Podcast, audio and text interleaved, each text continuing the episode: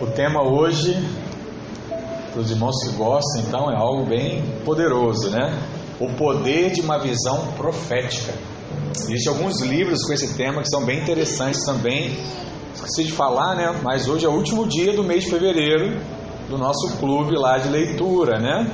Então, espero que os irmãos tenham aí conseguido né, se alimentar e ler todo o livro.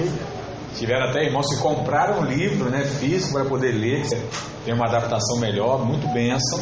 Mas mês que vem já podemos ingressar em outro, amém? Amém. Glória a Deus por isso, amém, aleluia. Pastor, mas eu não consegui, então tenta de novo. Mas vamos estar juntos. Nosso desafio é esse: criar o hábito da leitura, né? além de ouvir mais da palavra de Deus. Então vamos a Provérbios, capítulo 29, verso 18. Abra aí na sua Bíblia. E ele diz assim: Não havendo visão, o povo se corrompe. Fala assim comigo: Não havendo visão, o povo se corrompe. Vamos orar mais uma vez, Pai, em nome de Jesus, que nessa manhã a Sua palavra seja liberada, ó Deus, com toda autoridade, com toda intrepidez, em nome de Jesus. Fala ao nosso coração, continue essa transformação que o Senhor começou, iniciou no dia da nossa conversão. Que estejamos, ó Deus, prontos para cada dia aprender a ouvir mais de Ti e crer mais no Senhor.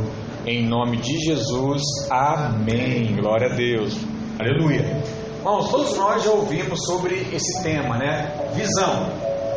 E isso é muito comum hoje em empresas, né, em estabelecimentos. Você entra lá na empresa e você vai ver lá, visão da empresa. Então, esse tema aplica-se muito a essa questão empresarial. Então, você já fez algum curso, você já deve ter ouvido sobre isso, sobre visão. Mas hoje eu quero trazer para você uma realidade espiritual acerca desse mesmo tema chamado de visão. E o homem mais sábio do mundo, chamado Salomão, ele afirmou que o povo que não tem uma visão, ele com o tempo ele vem a se corromper. Em algumas versões bíblicas, a palavra que aparece como visão, ela é traduzida como profecia. E essas duas expressões são corretas, tanto visão quanto profecia. Porque, na verdade, o texto aqui se aplica a uma visão profética. Fala assim: hoje eu vou aprender o que é ter uma visão profética. E, pastor, o que, que é essa visão profética? A visão profética é uma percepção dada pelo próprio Deus de algo que certamente, diga certamente, vai acontecer. Então, isso é uma visão profética. Pode ser uma visão para sua família, pode ser uma visão para sua área profissional, pode ser uma visão para o seu ministério, para a sua igreja, para sua saúde, para sua cidade. Se for uma visão profética, irá acontecer. É algo muito precioso. E isso é muito interessante, porque normalmente pensamos que as pessoas perecem por falta de dinheiro, por falta de contatos, né? por falta de oportunidades. Pastor, eu não tenho network, então minha vida é um caos, ninguém me ajuda, ninguém me apoia, eu não tenho ninguém. Mas a Bíblia afirma que o que leva uma pessoa à ruína é a falta de uma visão profética. Pastor, eu achei que era dinheiro, eu achei que era saúde. Não, não é. E esse ano é para todos nós o início de um novo ciclo. Falamos sobre isso o mês de janeiro todo. Além disso, né, para pessoas que gostam, houve também uma mudança de década, né? Então não foi só uma mudança de ano, mudou a década, virou 2021. Então assim, são várias coisas se alinhando. E em momentos como esse, a coisa mais importante é que tenhamos uma visão profética da parte de Deus. E eu creio que isso se aplica a nós como igreja e também a você na sua vida particular, na sua vida individual. Deus quer te dar uma visão profética. Deus quer te mostrar algo nesses dias. Deus quer alargar a sua tenda, a sua visão. E Ele quer te mostrar coisas que talvez você não parou ainda para raciocinar sobre elas. E a vontade de Deus é que no início de um novo ciclo, tenhamos um coração cheio de expectativas de coisas tremendas de Deus que estão por vir sobre a sua vida. Amém. Deus quer isso. Portanto, precisamos aprender porque é tão importante receber uma visão profética da parte de Deus. Por quê, pastor? Porque antes de Deus fazer algo na sua vida, Ele vai te dar uma visão. Deixa eu te falar de novo, né? Antes de Deus trazer uma benção, Ele vai te mostrar que benção é essa. Amém. Que coisa é essa que Ele vai fazer na sua vida? Porque sempre Deus quer fazer algo novo em nós. Sempre. Ele primeiro lhe dá uma visão profética. Então Deus vai dar uma visão para encher o seu coração com imagem de fé acerca do seu futuro acerca da sua casa nova, acerca do seu ministério, acerca de coisas que vão acontecer de uma forma extraordinária na sua vida. E o que você vê em seu coração é o que será manifestado na sua vida. Eu preciso ter uma visão.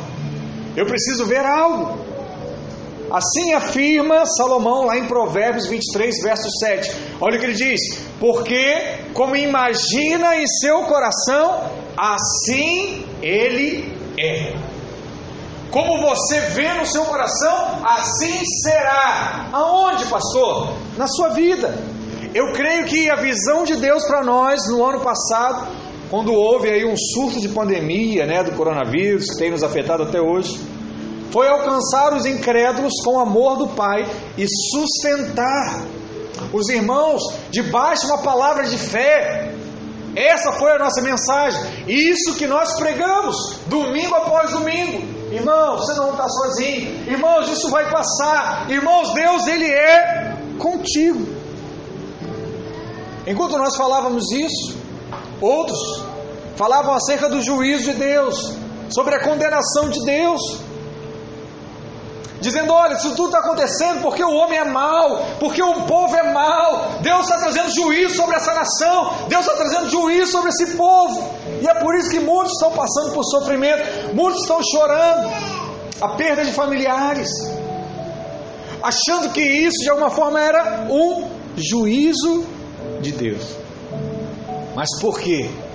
Você ouviu uma palavra de graça, você se sentiu protegido você conseguiu suportar todo esse ano que passou de 2020 e você tem conseguido suportar todas as dificuldades de 2021, porque debaixo da sua vida existe uma palavra: Eu estou com você, eu estou te sustentando, eu sou o seu Deus.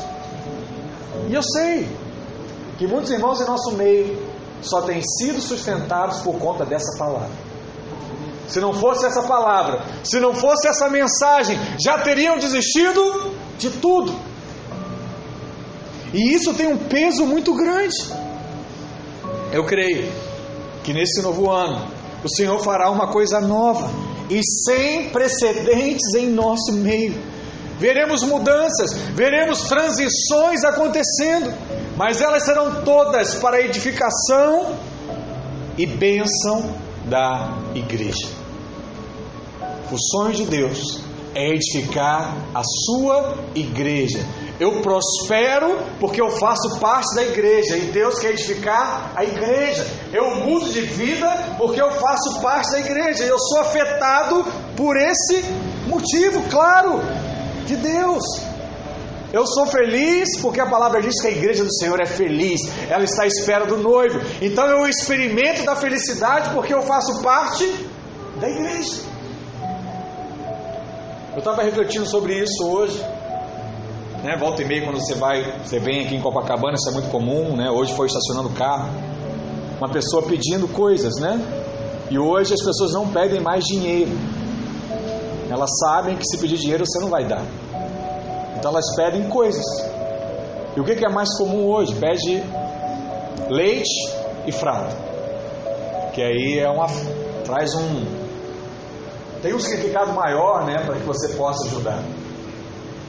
Só que, infelizmente, a maioria das pessoas pega isso para revender e no final é ter dinheiro. Então, se você subir ali né, algum, alguns acessos aqui de comunidades, você vai ver lá vendendo leite, fralda muito mais barato. Porque foram doações de pessoas na rua.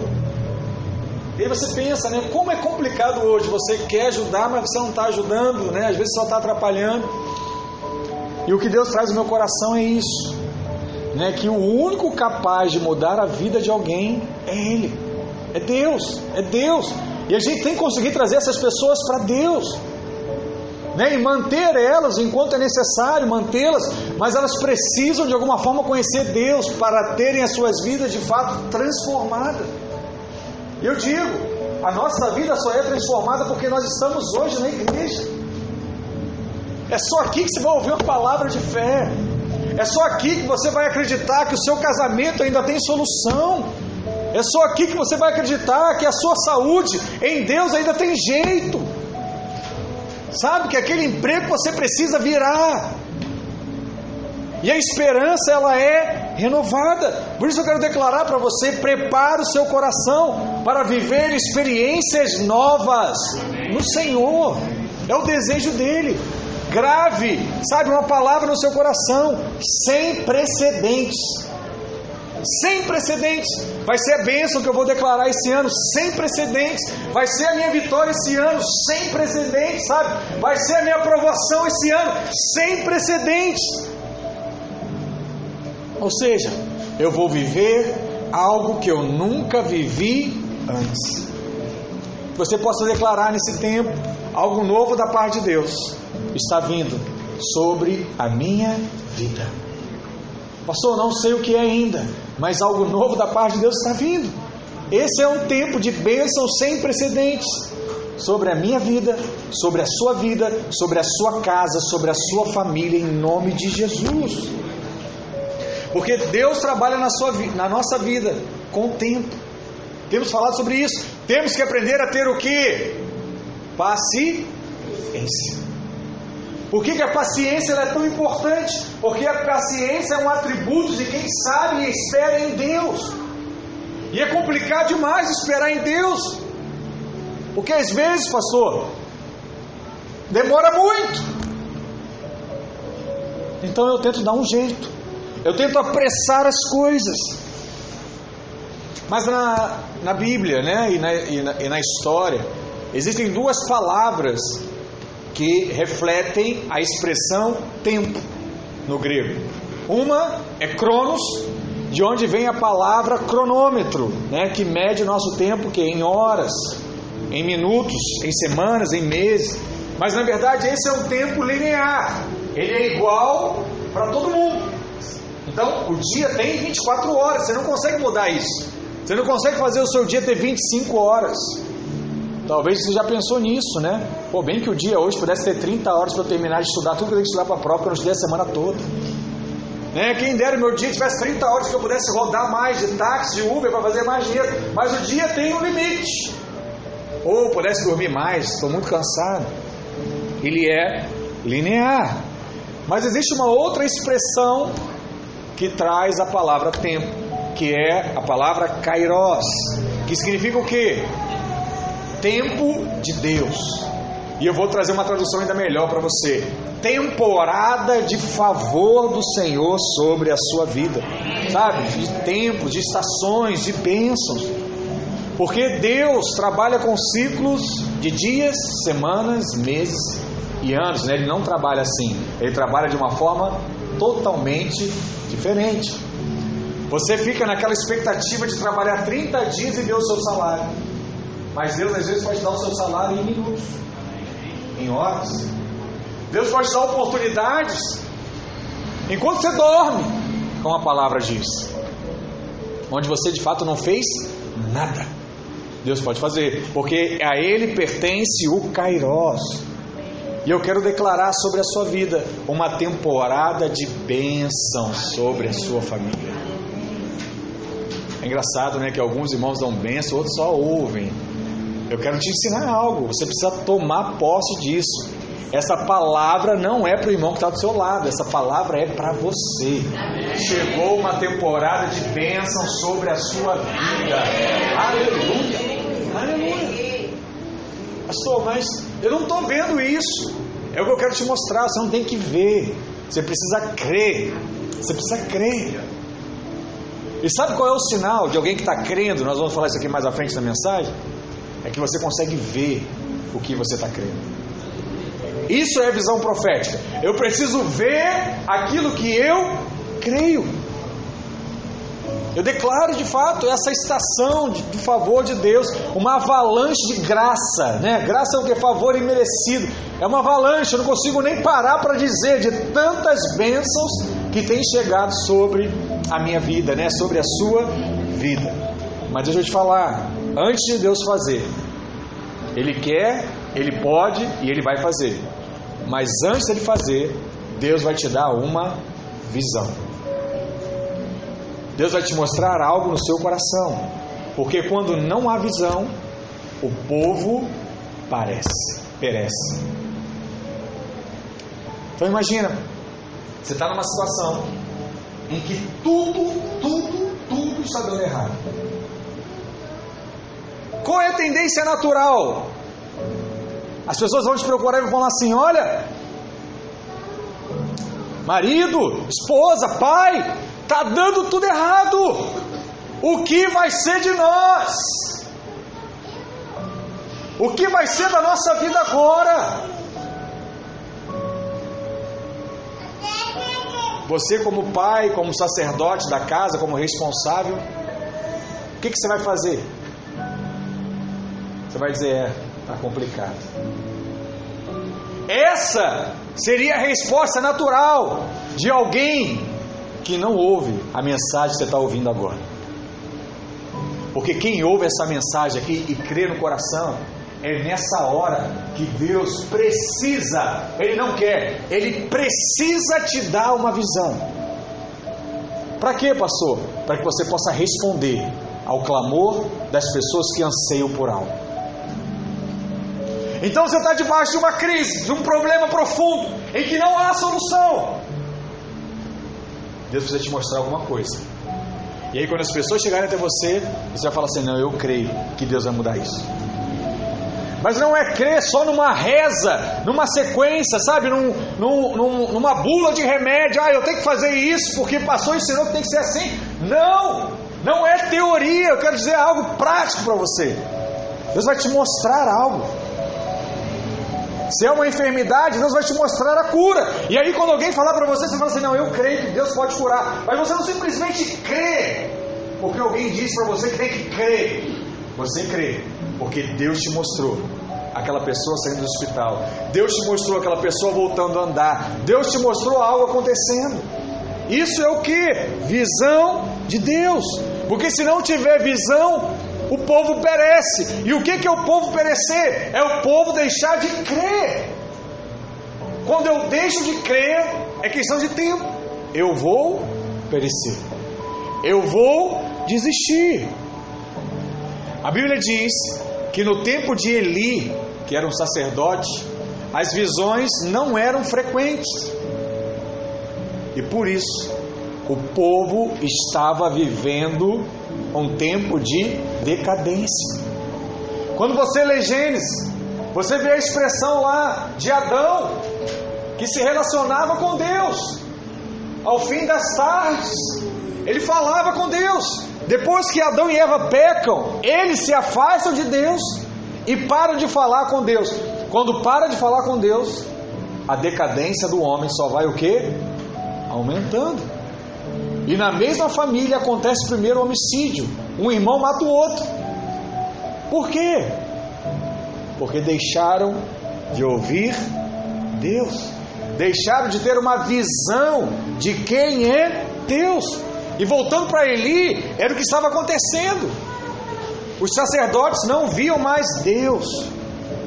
1 Samuel 3, verso 1 diz: O jovem Samuel servia ao Senhor perante Eli Naqueles dias, a palavra do Senhor era, era muito rara, as visões não eram frequentes. O nome Eli significa meu Deus. Quem nunca usou essa expressão, né? Meu Deus! Eu sou ateu, graças a Deus. Né?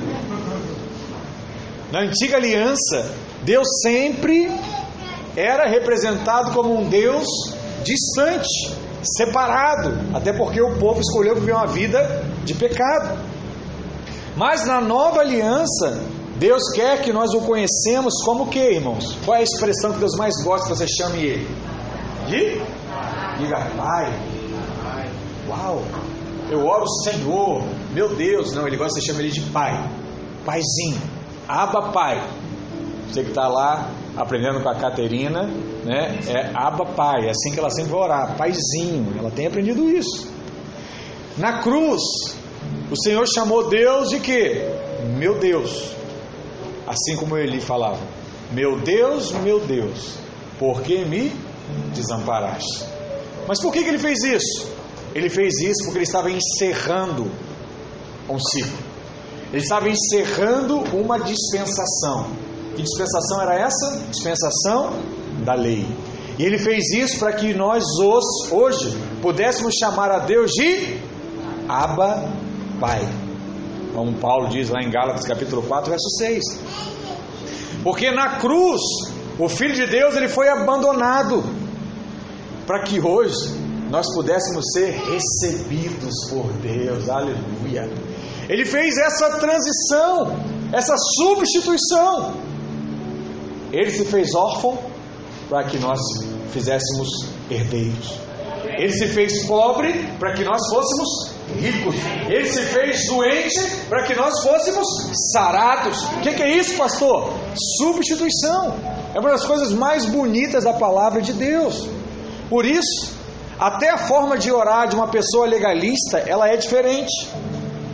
O legalista, ele costuma orar assim: Meu Deus, meu Pai.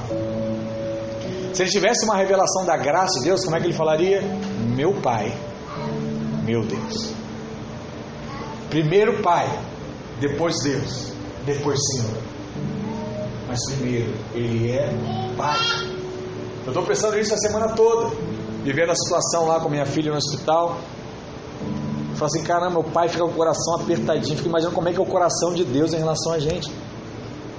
Se eu não consigo nem me comparar a Deus, como que deve ficar Deus quando Ele vê você numa situação complicada e apertada?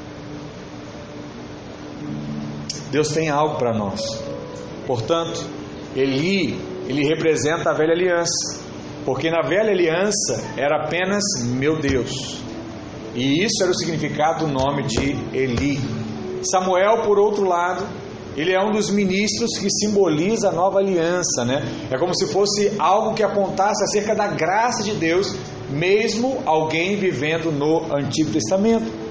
E quando ele era garoto, a Bíblia diz que ele ministrava o Senhor debaixo do sacerdócio de Eli, que era um sacerdócio do, da velha aliança.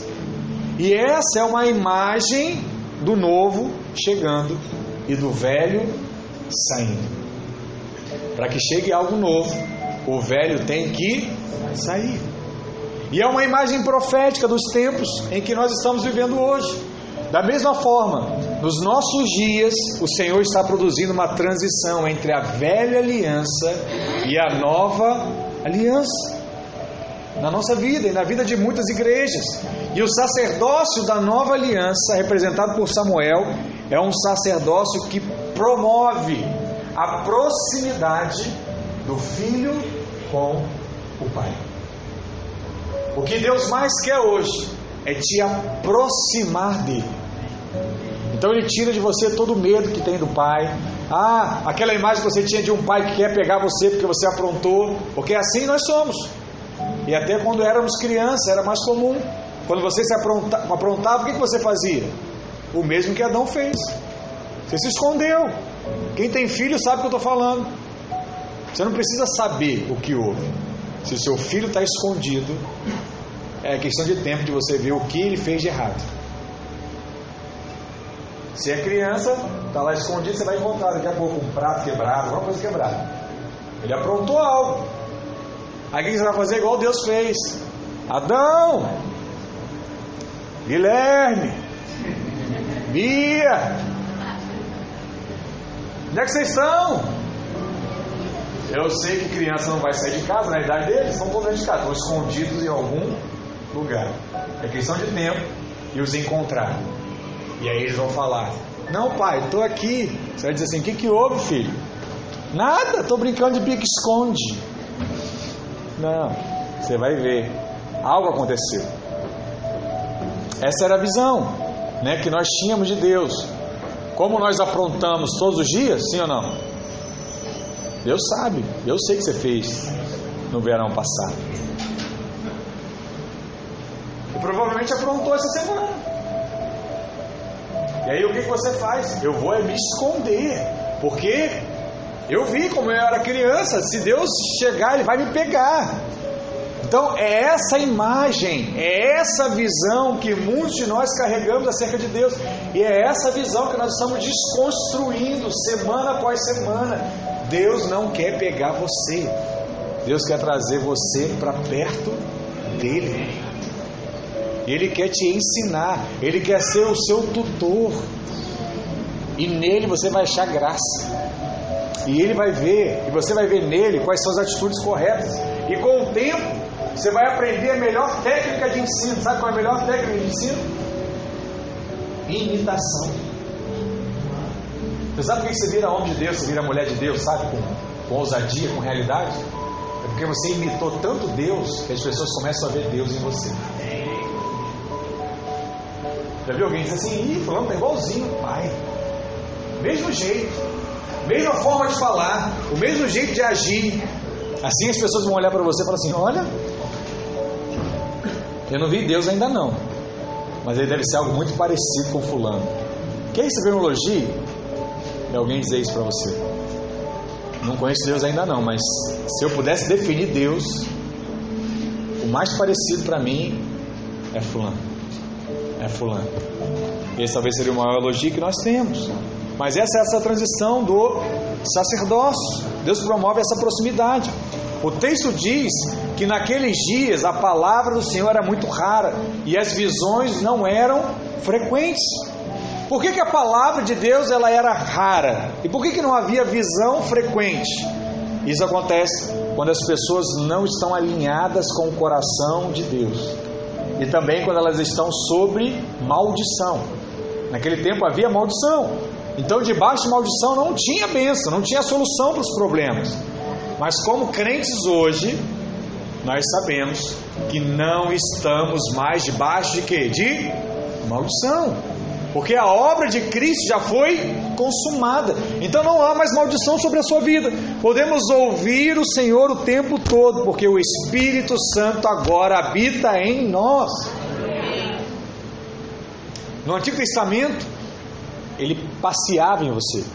Ele entrava e saía quando você aprontava.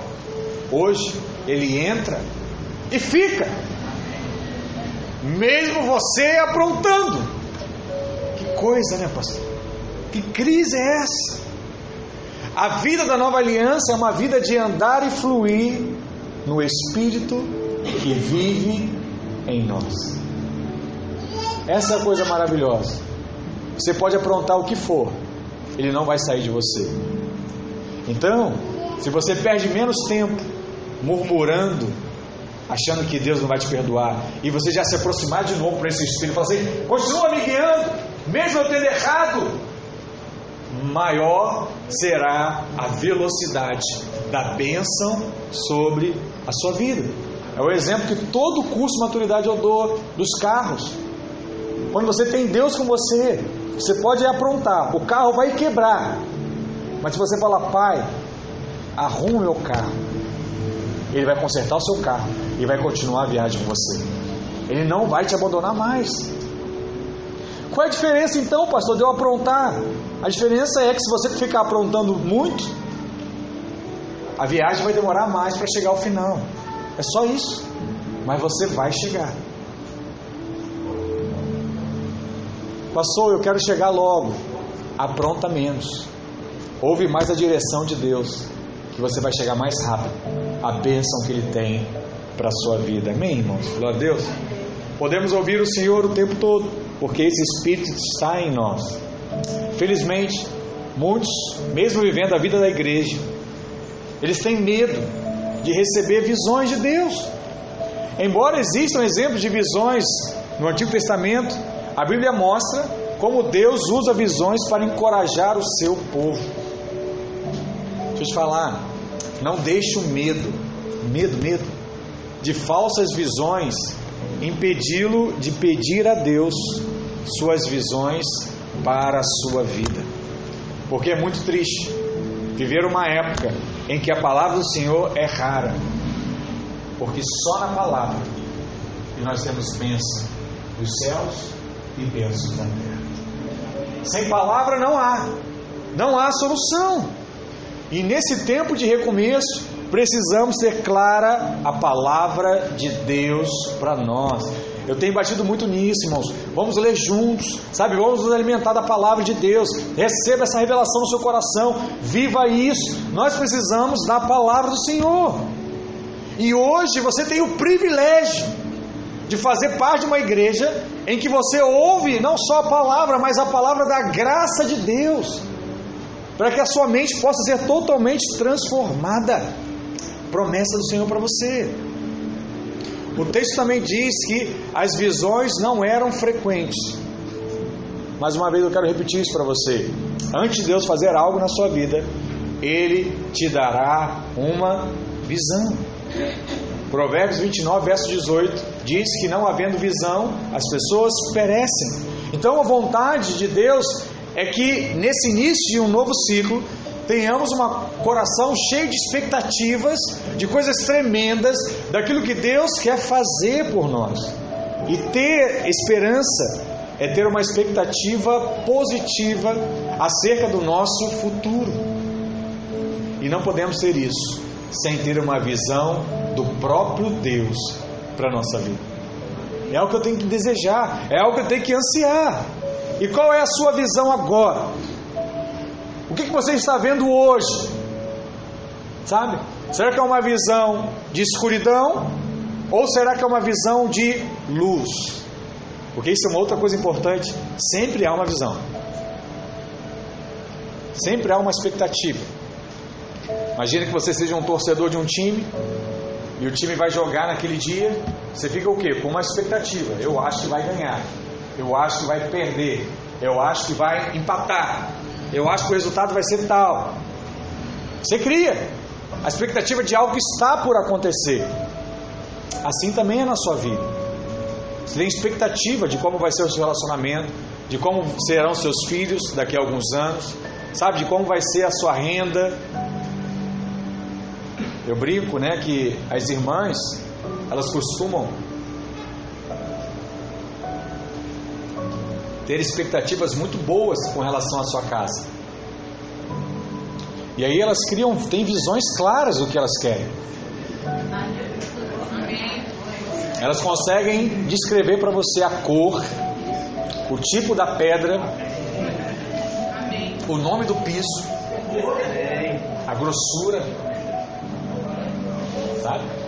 Consegue isso tudo, tem uma visão claríssima, claríssima. Eu estou brincando com você, mas querendo fazer uma, um contraponto do que Deus faz conosco. É lógico que muitas das visões das mulheres que estou brincando aqui, elas querem, então buscam, né, sites, informações, né, fotos. Mas nesse ponto, você não vai buscar em nada que não seja a própria palavra de Deus. E aí Deus vai te trazer uma visão muito clara, assim como nós temos com relação ao futebol, com relação à, à casa, né, do exemplo que eu acabei de dar. Mas talvez a sua visão hoje seja uma visão de trevas, seja uma visão de problemas, seja uma visão de descenso. É o que eu estou vendo hoje, pastor.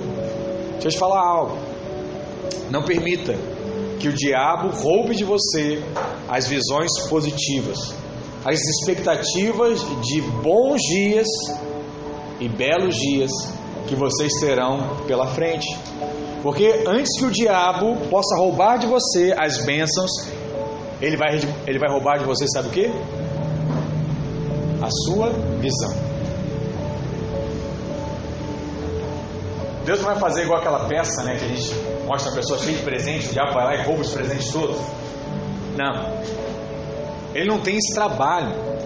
É engraçado, quando você começa a entender como é que funcionam as coisas, você sabe, você percebe que o diabo não faz quase nada. Quem faz somos nós mesmos. Então o que que ele faz? Ele muda a sua visão. Ele começa a lançar uma porção de mentira na sua mente. E aí você começa a ter uma visão distorcida. Depois muda para uma visão negativa. E depois você tem a visão negativa, é fácil. É só te deixar sozinho que você já vai fazer o errado. Que você já vai aprontar.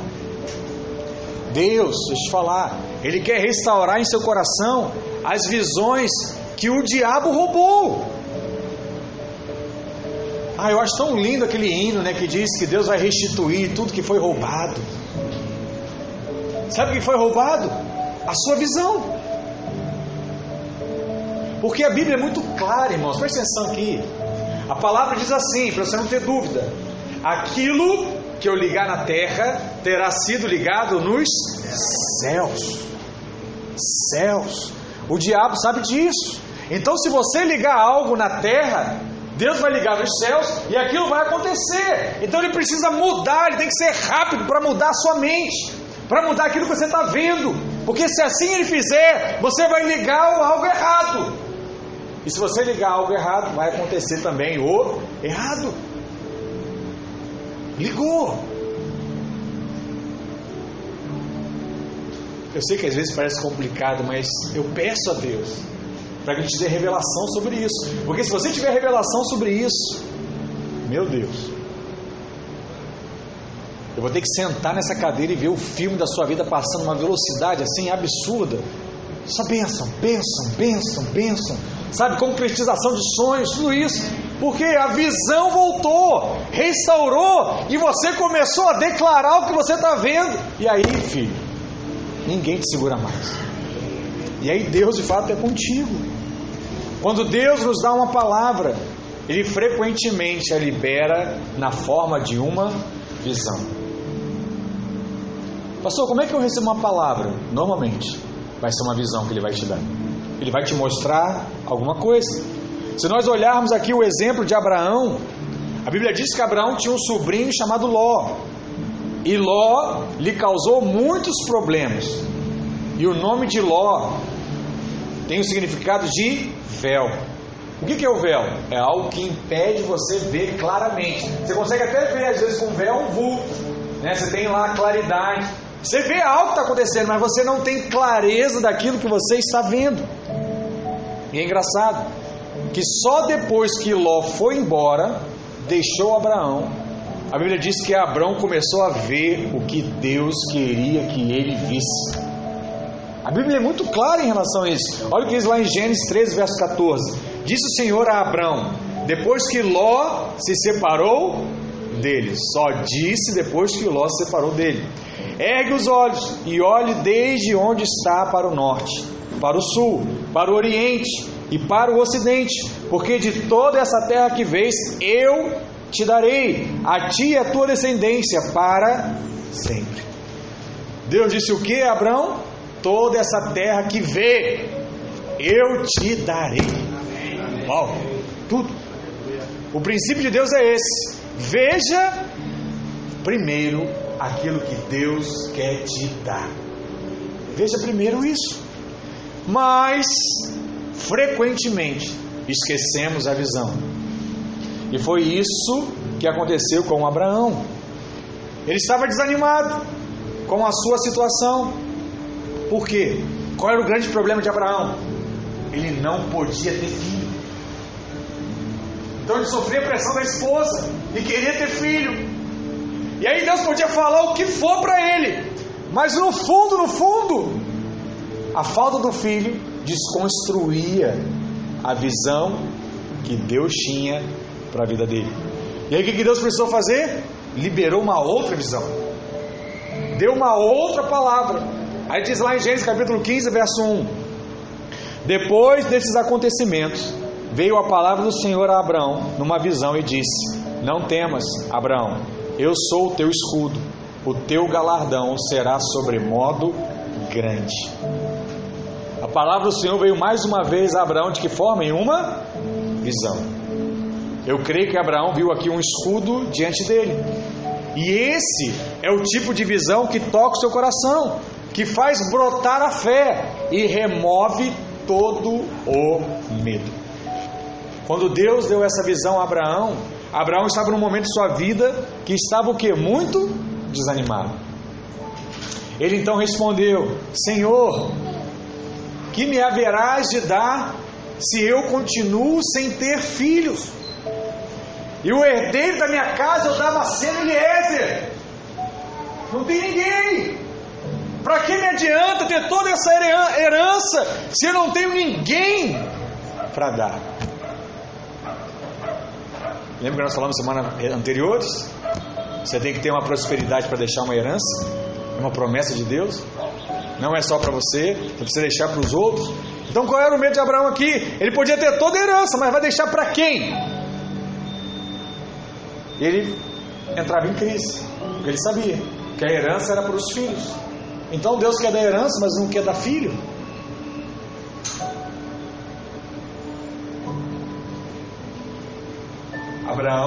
É conhecido como pai da fé. Mas olha como o próprio pai da fé estava passando por uma crise. E você vai ver na Bíblia que depois ele vai aprender isso com seu filho. Mas aqui ele não tinha aprendido ainda. Por que, ele não tinha aprendido? Ele sabia a teoria. A herança é para o filho. O que faltou para ele agora? Até aquele momento, revelação. Qual era a revelação? Se Deus vai me dar herança, Ele vai me dar o que? Filho. Era isso que Deus já estava querendo falar para ele.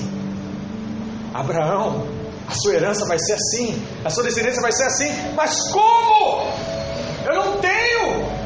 Esposa estéreo, rapaz, olha para a visão. Se você vai ter herança, o filho vem por consequência.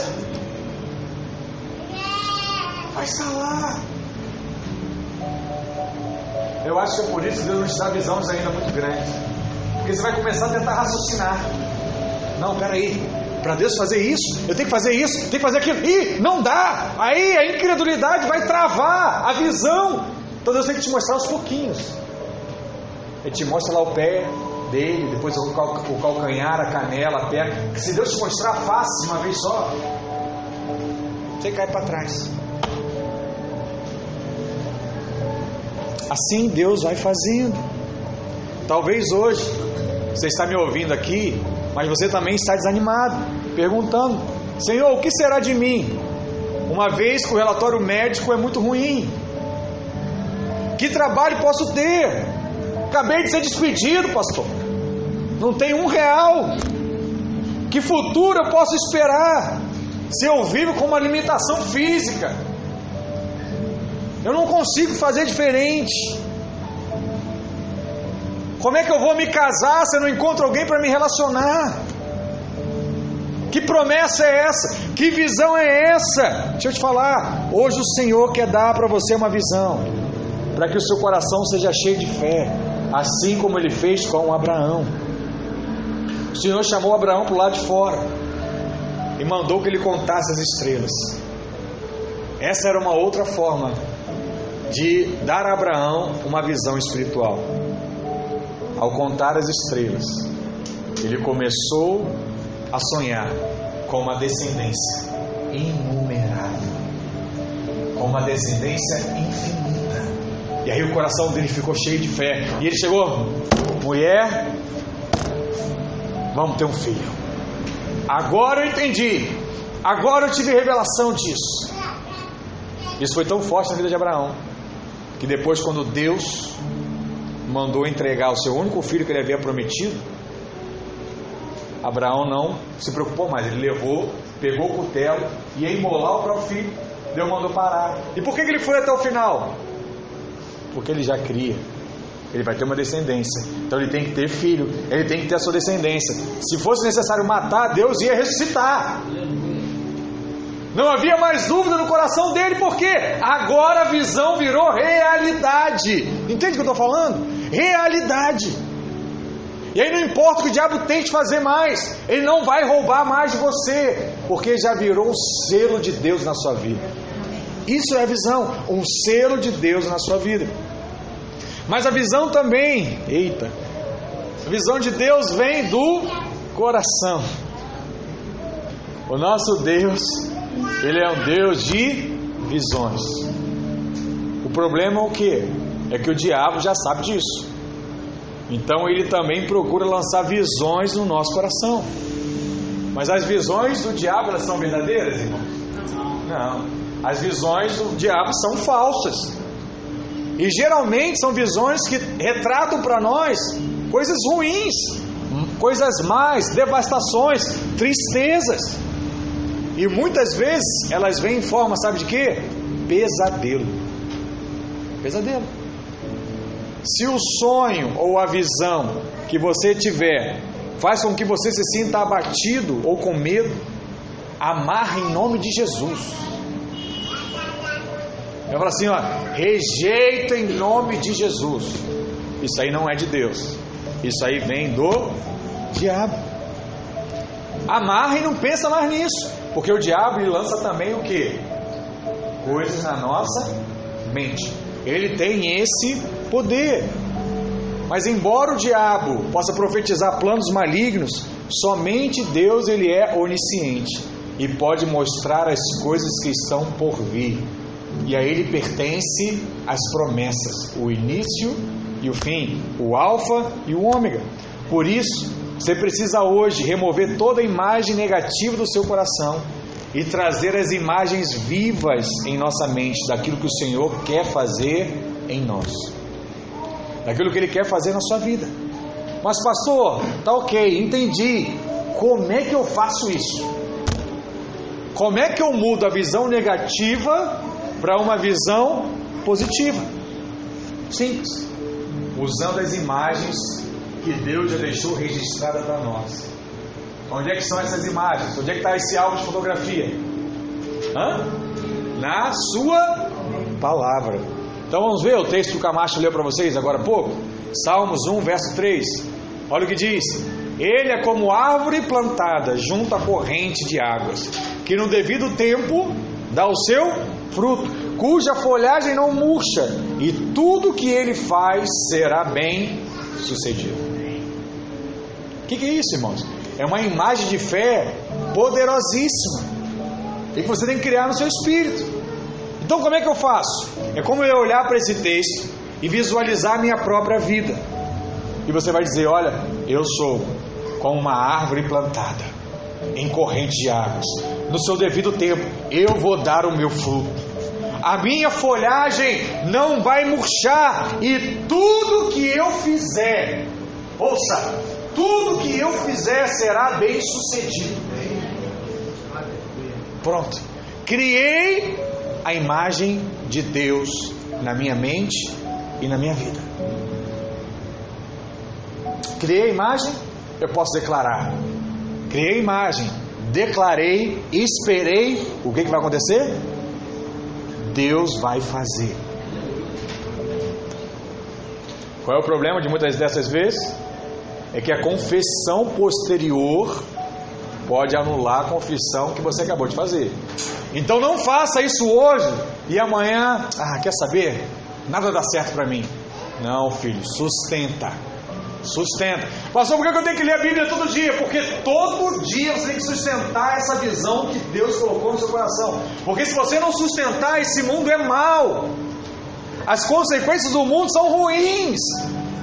E o que os seus olhos veem são o mundo. E o mundo vai tentar destruir essa visão que Deus colocou no seu coração. Então a hora de você, sabe, encher o seu coração de visão é só na palavra de Deus. E aí eu pego e eu confesso e eu declaro e eu oro. E Deus alimenta a minha visão, alimenta a minha fé. E aí eu vou trabalhar e eu vou aturar quem for necessário. Porque agora eu tenho uma visão de Deus. Tem problema se você tiver um time profissional e passar por cinco, seis derrotas seguidas, mas você já sabe que no final você vai ser o campeão? Você vai ficar em crise? Mas um time que não, faz, que não sabe isso, qual é a primeira coisa que vai fazer? Mandar o técnico embora. O time não está dando resultado, não está dando, não tá dando é, solução para os problemas, manda embora, troca o jogador, muda, acaba com o time. É assim. Mas eu já sei. Não, deixa ele, tem paciência com o técnico. Vai melhorar lá na frente. Ele precisa de tempo para trabalhar. Assim é a nossa vida, irmãos. Deixa eu te falar. No final, a vitória já é sua. A vitória já é sua. Para de se preocupar e olhar para as coisas desse mundo, porque no final a vitória já é sua. Porque se você não enxergar isso, você vai trocar o técnico, você vai trocar a esposa, você vai trocar o marido, você vai trocar o emprego, você vai trocar o negócio. Porque você acha que é isso que vai dar resultado. O que dá resultado é Deus, é a visão que Ele te deu. Isso é muito sério. É por isso que as pessoas trocam as coisas, trocam as pessoas, porque não sabem esperar em Deus. Eu fico imaginando o trabalho que nós damos para Deus, trocando toda hora as coisas. Deus fala assim: caramba, e agora como é que eu vou resolver isso? Está igual linha de pipa lá, toda embolada. Deus está desembolar as linhas que você está embolando. Para com isso. Para com isso. Ouça a mensagem. Toma isso como verdade para você. Olha outro exemplo, Salmo 128, verso 1 diz assim: Bem-aventurado aquele que teme ao Senhor e anda nos seus caminhos, no trabalho de tuas mãos comerás, feliz serás e tudo irá bem. Tua esposa no interior da tua casa será como videira frutífera, aleluia. Teus filhos como o rebento da oliveira, aleluia. A roda da tua mesa vai ter sempre eles juntos lá, comendo juntos, sabe? E eis como será abençoado o homem que teme ao Senhor. Leia esse salmo. Depois começa a imaginar a sua vida assim. Imagina o que, pastor? Que com o trabalho que você tem, você vai comer dele. Esse trabalho vai te dar tudo que você necessita. Imagina o que? A sua esposa com uma videira frutífera. Dá os frutos, sabe? Traz alegria. Porque a uva tem significado. Se a sua esposa ela é assim, ela traz alegria ao seu coração, sabe? Traz alegria à sua vida.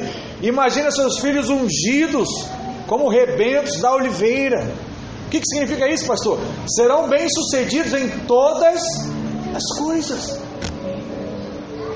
Você que tem filho, nunca declarou esse versículo lá quando ele está dormindo, irmãos? Faz isso para ontem. Ele deitou, começa a declarar: Deus, eu declaro que ele será como rebento. Essa é a verdade para a vida dele. Vai trazer alegria. O pastor ele acabou de aprontar todas. A diretora me chamou, disse que se ele fizer mais uma vez, ele vai ser expulso. Você vai deitar e vai falar: Deus, ele é o rebento. Deus está sobre a vida dele, ele é abençoado. Esse jovem, essa criança, esse meu filho, ele é abençoado. Há uma promessa de Deus para a vida dele. Por que, que eu estou dizendo tudo isso? Porque a palavra é muito sábia. Sabe o que a Bíblia diz? Que a boca fala do que o coração estiver cheio. Se você não tiver uma visão de Deus, o que, que a boca vai falar? Daquilo que você está vendo no mundo. E você vai dizer igualzinho: esse garoto não presta, ele não quer nada. A diretora está mais do que certa, tem que expulsar mesmo. E agora eu vou te falar, hein? Eu fiz todo esforço por você, agora se vira. Vai estudar em qualquer escola, você que faz o seu futuro, desiste de você.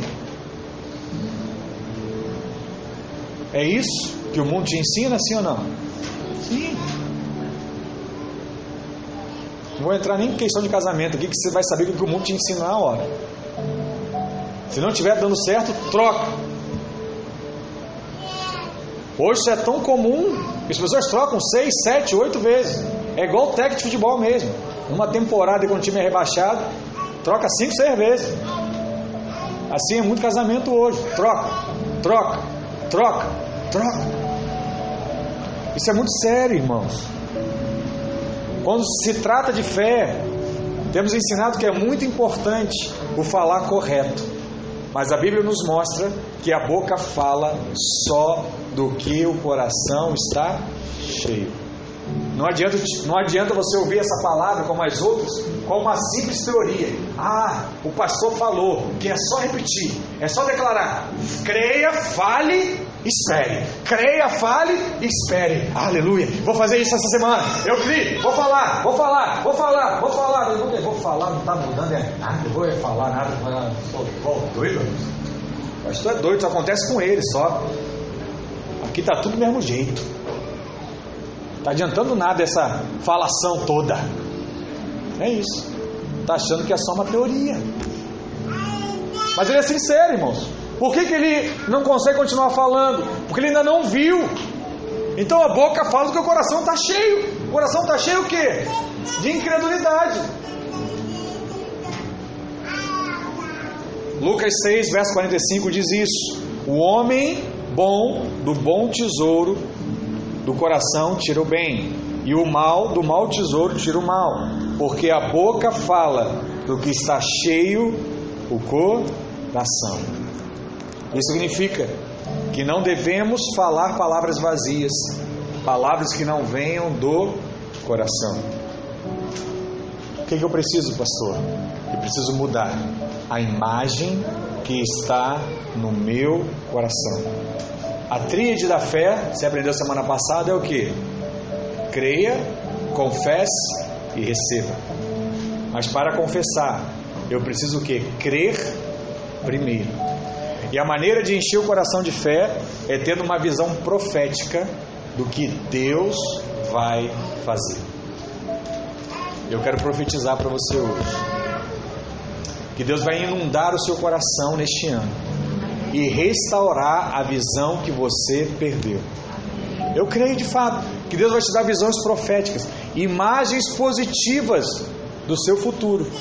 E tudo isso que você estiver vendo irá acontecer na sua vida em nome de Jesus.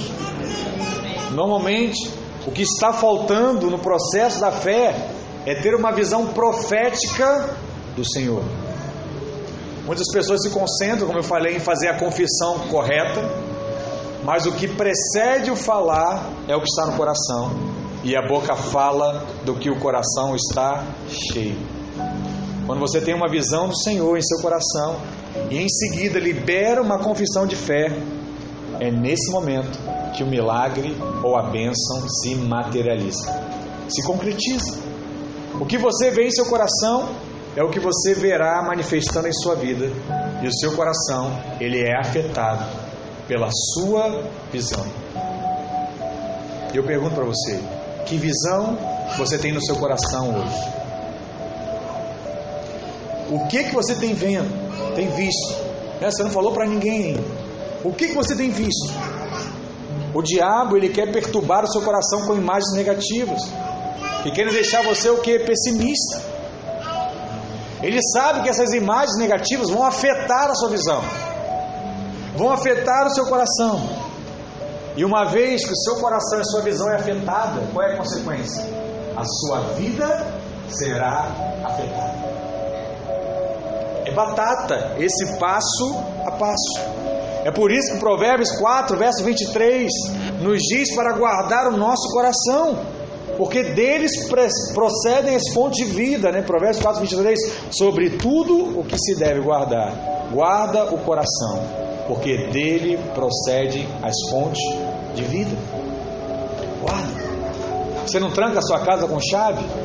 Tranca o seu coração com chave, não deixa qualquer coisa entrar no seu coração. Não deixa qualquer coisa afetar aquilo que está no seu coração. Deus disse primeiro a Abraão: De toda essa terra que vês, eu te darei. Depois, como eu disse, chegou um momento que ele ficou desanimado. Ele não conseguia ver nada. Aí o Senhor foi e trouxe outra visão no céu noturno e disse para ele: ó, as estrelas dos céus serão a sua descendência. Abraão começou a contar até a hora que ele perdeu a conta. E aí Deus encheu o coração dele com uma visão correta. Deixa eu te falar, antes de Deus mudar as circunstâncias externas de Abraão. Antes de Deus gerar o filho para Abraão, ele teve que o que? Mudar a visão de Abraão. Depois que Abraão mudou a visão, a bênção chegou. ouça o que eu estou falando. Depois que ele mudou a visão, a bênção se materializou. O pastor está demorando muito. Estou te dando a chave, estou te dando o segredo. Muda a visão que está no seu coração. Pastor, mas eu não consigo, me ajuda. Pega a Bíblia, começa a recitar esses textos, coloca na primeira pessoa, declara isso, começa a crer nisso. E declare mais uma vez. Deus vai mudar a sua vida em nome de Jesus. E por último, todo filho de Deus, ele pode ter visões. Você tem que pensar que essas visões não eram coisas exclusivas do Antigo Testamento, da velha aliança. E isso se faz real para nós ainda hoje. Atos 2, verso 17 diz assim: E acontecerá nos últimos dias, diz o Senhor, que derramarei do meu espírito sobre toda a carne, vossos filhos e vossas filhas profetizarão, vossos jovens terão visões e sonharão vossos velhos. O que a palavra diz aqui? Nos últimos dias, isso já iria acontecer. Se há dois mil anos atrás, quando a Bíblia foi escrita, Paulo, Pedro já dizia que já, já eram os últimos dias, imagina hoje. Que dia que deve ser? Os últimos dos últimos. Visões e sonhos são semelhantes, porque vêm da mesma forma, através de quê? Imagens.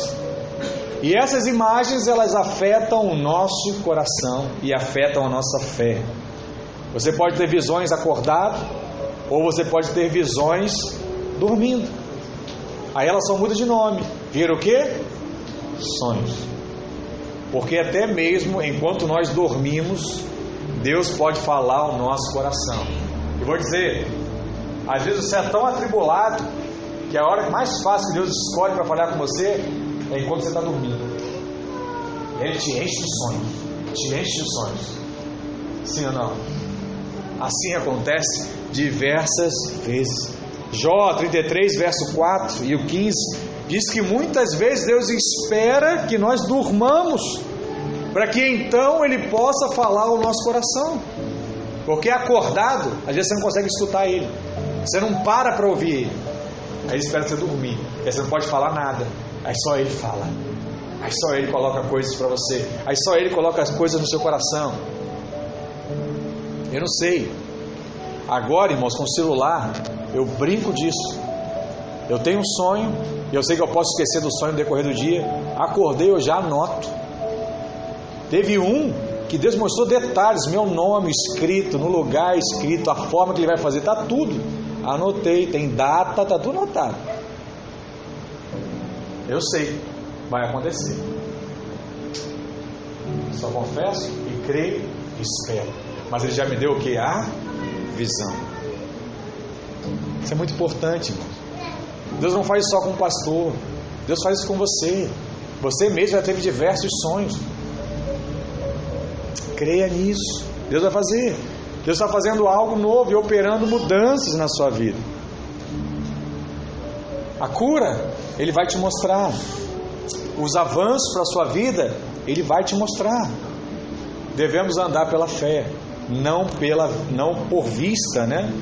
A aula aí do, do meu filho aí, amanhã. É, não ande por vista. Você precisa andar por fé. Precisamos ver com olhos espirituais a visão que Deus tem para nós. E eu quero te mostrar aqui para encerrar algumas visões diferentes. A primeira é a visão dos espias, né? Números 13, verso 33. Temos o, vemos o poder da visão errada. Deus manda Moisés selecionar homens que são chamados de espias e espiar a terra de Canaã. Os homens vão até lá e dizem o seguinte: olha, a terra é bonita, mana leite e mel, mas lá tem muitos gigantes. E olhando para nós, em relação a eles, nós somos como gafanhotos. Olha que coisa. A visão que eles tinham acerca de si era a visão de gafanhoto. Isso aqui é engraçado, né? Hoje o mundo está acabando com isso. Mas antigamente, quando você estava interessado em alguém, Você tinha que ir o quê? Ir até aquela pessoa e falar: Ó, estou interessado em você. E aí você corria um risco altíssimo de ouvir o quê? Mas eu não estou nem aí para você. E aí você, na sua segurança, você ficava esperando o momento certo. Tem pelo menos ali 70% de chance para falar, né? Hoje tem vários aplicativos, você bota lá, marca, estou disponível, outro fala que tá também, pronto. Não tem graça, né? O não é digital, você nem precisa ver a pessoa. Você nem precisa saber, às vezes, que a pessoa disse não para você. Hoje tá assim, mas antigamente não era assim. Você precisava ir até ela para falar. Não sei porque eu entrei nisso agora. Eu estava com o negócio na cabeça e esqueci. Oh Deus, me ajuda. Caramba, tá com a ideia certinha, esqueci. Mas daqui a pouco eu posso lembrar. Se acontece isso com o pastor Luiz, pode acontecer comigo também. Mas se eu lembrar, eu volto. Não, eu sei que eu estou falando desse espírito. Lembro que eu entrei nesse assunto. Mas amém. Logo eu vou lembrar. Mas em relação aos espias aqui, o que, que estava acontecendo? Eles haviam sido escolhidos. Ah, lembrei. Aí, a pessoa vai lá falar com a menina. Mas muitos não falavam, por quê? Dizia assim: não, aquela menina é muita areiazinha para o meu caminhão. Eu me conheço, eu sou. Eu não dou conta. Mas a menina estava interessada em você também. Mas você não foi falar com ela porque você se via como um gafanhoto. E aí você não saía, você não ia em direção aqui. Assim também, às vezes, de oportunidade. Às vezes, muitos têm né, a vontade de ser um funcionário público, né, ter um salário fixo, certo, até o final da vida, né, trazer tranquilidade. Tem gente que tem esse sonho. Mas fala o quê? Não vou fazer essa prova porque eu não tenho capacidade para isso. Fulaninho estudou no colégio tal, a vaga vai ser dele. Eu estudei no colégio tal, a vaga não vai ser minha nunca. O que, ela está dizendo? A mesma coisa dos espias. Eles são gigantes. Nós somos como gafanhotos. Não tem condição. Voltando aqui para os relacionamentos, né? Quando você era criança, adolescente, você devia falar assim: caramba, aquele garoto é tão feio, tem graça nenhuma, ele consegue né? Tanta coisa, consegue tantas namoradas. Por quê? Ousado. O cara é ousado, pai. Ele vai. Ah, não, tá bom, não. Depois pode ser sim. Mas tentei. Aí ele vai, vai, vai. Você é medroso, às vezes não conseguiu nada. Assim é tudo na nossa vida, sabe, irmãos? Às vezes, você precisa crer mais em você. Você é filho da promessa. Toda a sabedoria necessária está sobre a sua vida. Você é de Deus. Confia nisso, vai adiante. Porque qual foi a consequência aqui dos espias? A palavra diz que por conta da incredulidade daqueles homens, nenhum daqueles de toda aquela geração entrou em Canaã. Deus precisou dar volta 40 anos com o povo até que aquela geração toda morresse, para que os filhos que não viveram aquele momento pudessem entrar em Canaã. Meu Deus! Olha o trabalho que Deus teve. Por quê? Por conta da incredulidade de um povo. Não deixe com, com que a incredulidade roube as promessas de Deus da sua vida. Outro exemplo, agora um exemplo positivo, exemplo de Eliseu. Certa vez o profeta Eliseu e seu servo foram cercados por um exército de inimigos. E Eliseu orou para que o Senhor abrisse os olhos do seu servo para que, na verdade, os seus inimigos estavam realmente cercando Eliseu. Cavalos, tinha tudo. Mas Eliseu cria em Deus, algo ia acontecer. E Eliseu orava pelo seu servo. E o que, que Eliseu disse para o seu servo? Preste atenção aqui, isso é de Deus para a sua vida hoje. Ele falou assim: ó, mais são os que estão conosco do que os que estão com eles. Sabe aquele problema que você não vê saída, você vê encurralado? Eliseu está te falando hoje. Mais são o que estão com você do que o que estão com eles. Há muito mais coisa trabalhando a nosso favor do que contra nós. Sabe aquele dia que você fica abatido quando você descobre que alguém está tentando fazer algo ruim para você? Você já teve um dia assim? Você descobriu que tem alguém falando mal de você. Você descobriu que tem alguém tentando te dar uma rasteira. Toda vez que isso acontecer, você vai lembrar desse texto. Tem de fato alguém tentando fazer mal para mim. Mas tem muito mais daqueles que estão tentando fazer o bem para minha vida. Então Deus transforma até o mal em coisa boa. Consegue associar os textos bíblicos aqui? Já viu isso? Quando o profeta tentou amaldiçoar o povo, é assim: eu não posso amaldiçoar aquele que Deus abençoou. Assim acontece na nossa vida. Se tem três lá, demônios tentando te destruir, tem seis anjos te guardando. Se o diabo quer te dar uma rasteira, Deus está te levantando. E se ele te derrubar, ele te levanta, te bota ainda mais alto. É isso que eu preciso crer. A nossa oração hoje é para que o Senhor abra os nossos olhos e nos dê uma visão da Sua promessa, nos dê uma visão de um futuro glorioso, nos dê uma visão da nossa vitória sobre toda a opressão do inimigo. 1 João 4,4 diz: Filhinhos, vou dizer de novo, filhinhos, fica até arrepiado aqui. Vós sois de Deus e tendes vencido os falsos profetas, porque maior é aquele que está em vós do que aquele que está no mundo. Uau! Você já deve ter lido esse versículo diversas vezes, mas você consegue ter revelação hoje disso. É diferente. Deveríamos orar todos os dias para que o Senhor nos dê esse espírito de revelação e sabedoria para ver as coisas na ótica celestial. Deus não quer que os olhos do seu coração vejam apenas aquilo que é negativo. Ele quer te inundar de luz, sabe, de graça, de revelação, de visão. Existe um momento no nosso curso lá de maturidade, nós ensinamos sobre mente ativa. O que, que nós falamos? Você não pode ter uma mente passiva. Ah, pastor, eu gosto tanto lá de fazer yoga, pensar em nada. Não, não existe isso. Você tem poder de controlar tudo na sua vida inclusive as imagens que você vê no seu coração. É verdade que não podemos impedir que venham imagens erradas na nossa mente. Às vezes você vai clicar na internet e vai ver uma imagem errada. Às vezes vai vir um amigo seu vai te falar algo vai gerar uma imagem errada. Você não tem como impedir isso. Mas podemos impedir que essas imagens erradas continuem na nossa mente. Como assim, pastor? Vou te trazer mais um texto bíblico.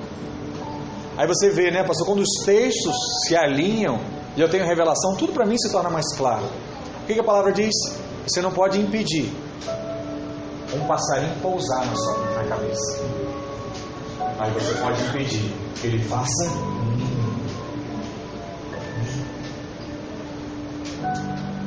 Pastor, eu tive pensamentos negativos e agora é o fim. Não, não é o fim, isso é natural. Todos nós temos. Mas você não deve alimentar ele. Não deve. A visão que está em seu coração será reproduzida em sua vida. E hoje nós vamos fazer a visão de Eliseu sobre o seu moço. Para a sua vida hoje. Abra os olhos dele. Para que ele veja que mais são os que estão conosco do que aqueles que estão com os nossos inimigos. Para que vejamos que mais é do que Deus tem para nós do que qualquer perda que já tivemos na nossa vida. E a manifestação externa de seu milagre começa com uma visão profética. E esses são os dias da profecia de Joel. Olha o que diz lá, Joel 2, verso 28. E acontecerá depois que derramarei o meu espírito sobre toda a carne. Os vossos filhos e vossas filhas profetizarão, vossos velhos sonharão, vossos jovens terão visões. Até sobre os servos e sobre as servas derramarei o meu espírito naqueles dias. Deixa eu te falar uma coisa. Deus vai me mostrando algo aqui agora. Eu tenho que até estudar isso. Mas a palavra diz que os filhos profetizavam. Sabe por que, que é fi, os filhos profetizavam? Porque os pais que sonharam e tiveram visões contavam isso para os seus filhos. E os filhos acreditavam em seus pais. E eles precisavam ter visões, porque o pai já revelou a visão para eles. E agora eles falavam. Falavam. Falavam. Entenda? A visão que você vai receber de Deus será tão forte que os seus filhos profetizarão acerca da sua visão como pai e mãe. Eles vão acreditar tanto, que você é tão convicto disso, que eles vão viver essas bênçãos nas suas vidas. Irmãos, tudo aquilo que você tem ouvido não é só para você. Receba isso em nome de Jesus. Amém? Fica de pé. Vamos orar. Graças a Deus. Deus me deu uma visão. Me deu uma visão nessa manhã, me deu uma visão nesses dias. Faça com que 1 João, capítulo 4, verso 4, seja realidade na minha vida, porque maior é aquele que está em mim do que todos os outros que estão nesse mundo. Eu sou filho amado do Senhor. As promessas dele estão sobre a minha vida. Levanta uma das suas mãos. Pai, em nome de Jesus, oramos a Ti nessa manhã. Somos Seus. Somos o reflexo da Sua glória nesse mundo. Nada podemos sem Ti, nada somos sem o Senhor. Pai, ensina-nos a viver a realidade da Tua palavra. Não queremos ser apenas, ó Deus, proclamadores de um texto bíblico Queremos proclamar e liberar a tua vida através de nós, através da sua realidade que nos transforma. A cada dia cremos que somos mais parecidos contigo. A cada dia cremos, ó Deus, que temos mais visão do Senhor. Que um dia possamos ouvir esse elogio. Não conheço Deus mas você é alguém mais parecido com Deus que eu conheço.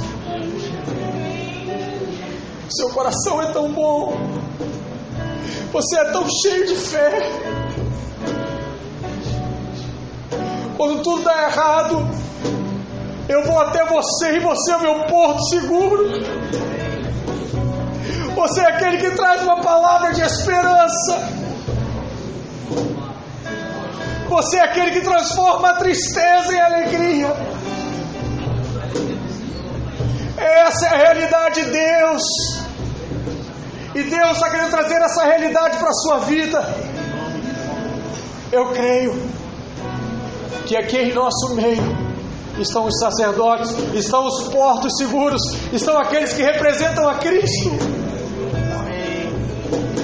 Se alguém estiver doente, ele vai te procurar. E você não vai só liberar uma palavra, você vai liberar uma revelação. E você vai dizer de um Deus que cura. Porque Ele cura a sua vida. Você vai dizer de um Deus que prospera, porque Ele está prosperando a sua vida. Você crê, você tem uma visão, você tem uma revelação, e você diz aquilo que Deus tem feito na sua vida, não aquilo que você faz, não aquilo que você é capaz de fazer, mas aquilo que Deus faz em você, aquilo que Deus gera. Oh, papai. Faça isso. Faça isso nessa manhã. Oh, recarabala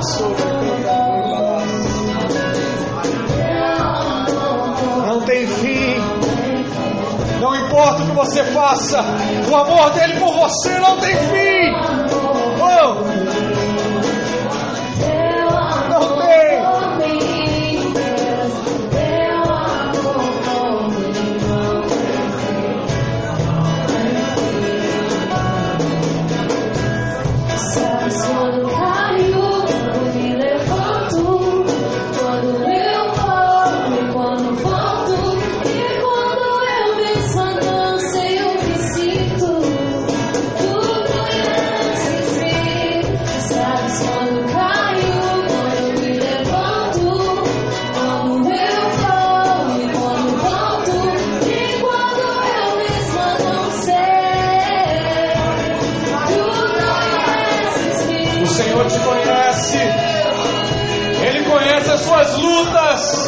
Suas aflições. Busque Ele, se abrace nele.